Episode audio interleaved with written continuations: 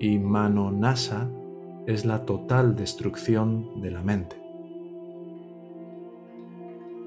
Los yogis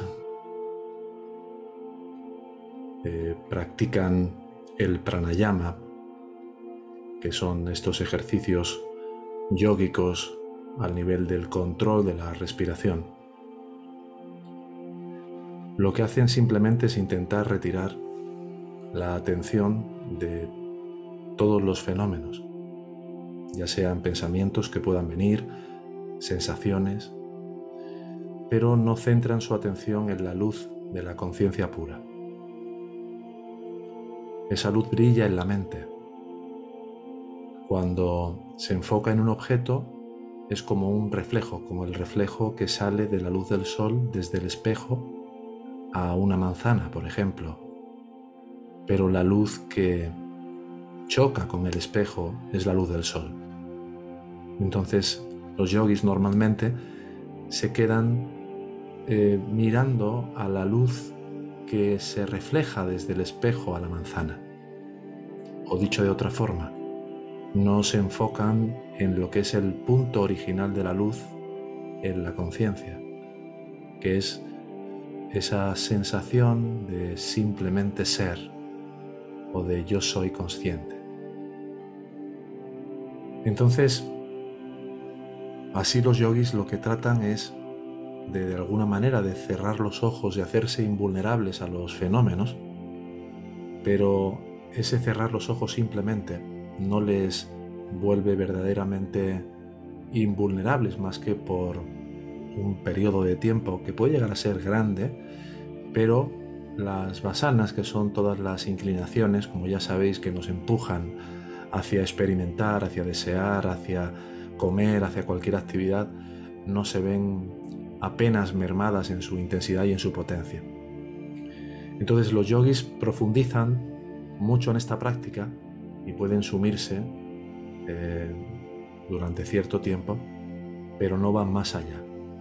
El objetivo en este camino, para los que estamos aquí, no es manolaya, sino manonasa.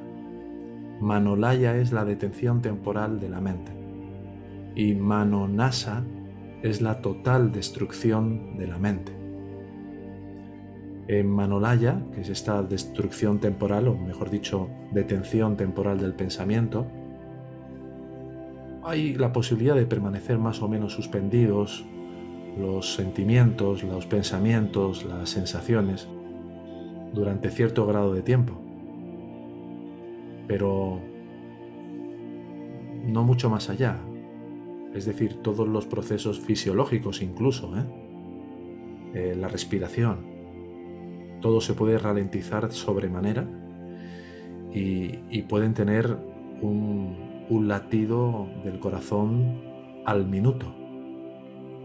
Esto se han hecho, por ejemplo, pruebas con un monje tibetano que es francés, en la NASA se le hicieron una serie de pruebas y pudieron comprobar cómo hay una reducción eh, enorme de la frecuencia respiratoria y de otras muchas funciones.